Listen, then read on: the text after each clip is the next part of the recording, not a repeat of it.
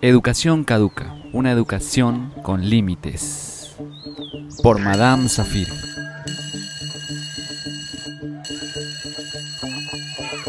El olor al libro nuevo siempre ha sido uno de mis favoritos, al igual que el inconfundible olor de los lápices y los cuadernos nuevos. Estos olores marcaron desde la infancia el inicio del año escolar. Ellos representaban las expectativas del año nuevo, quizá más desde lo personal que por lo académico pues desde entonces con la mente en la luna y la rebeldía propia del inconforme, ya intuía que en algún momento de mi vida tendría que desaprender lo aprendido. Con los años me daría cuenta que muchos de los conocimientos impartidos en el colegio de poco servirían para enfrentar la dureza de la vida. Suena extraño decirlo, porque aprendí más en mi casa, con la experiencia, el ejemplo y los consejos acertados de los mayores, pero me eduqué en un colegio regido bajo el modelo de educación prusiano de finales del siglo XVIII. Un modelo que se extendió y popularizó en gran parte del planeta, inclusive en la ciudad de Málaga.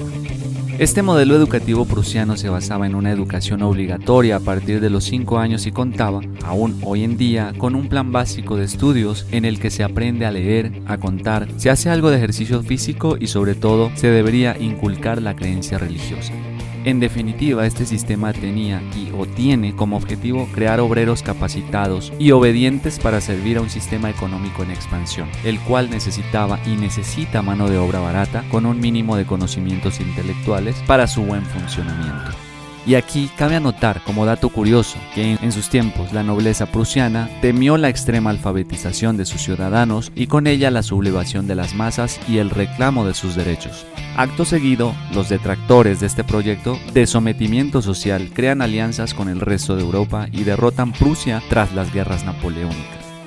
Esta situación genera nuevas formas y mejoras importantes a la educación basada en lo que se conocería como el neohumanismo, que consistiría en acceder a un amplio conocimiento general y plena libertad académica que hoy día, pensándolo bien, suena chiste, pues no se sabe a ciencia cierta a qué hace referencia, porque la sociedad de hoy en día, junto con las élites, siguen reproduciendo y cada vez con más ahínco este modelo arcaico prusiano y mal llamado de educación además de seguir temiendo que el verdadero conocimiento esté en manos del pueblo y al alcance de todos.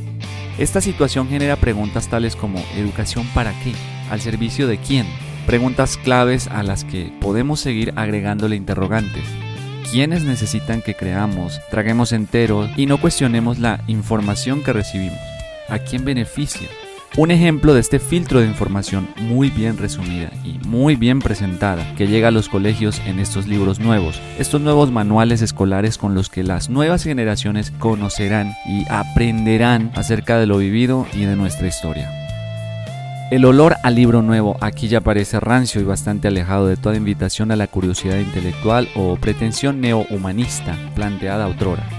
Estos manuales escolares son cada vez más unos pasquines de propaganda política, en los que una vez más se instrumentaliza la información impartida a las nuevas generaciones que ingenuamente van a la escuela a aprender.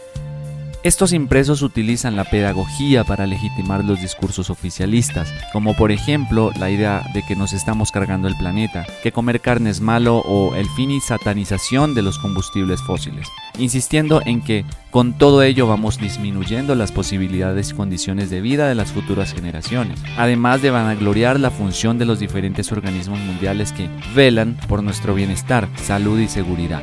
Entidades que insinúan que tenemos fechas límites para que la autodestrucción se lleve a cabo, que nos quedan solo 10 años para arreglarlo todo y así cumplir con la imperiosa Agenda 2030. Que dicho sea de paso, en promedio cada 20 años tenemos un fin del mundo, un final de la humanidad. Los ciclos se repiten y las historias de terror también. De hecho, desde que llegué a este planeta he escuchado acerca del fin del oro negro. 50 años han pasado desde entonces y solo se han visto guerras de supremacía y control por tan preciado compuesto orgánico, más sin embargo no su final.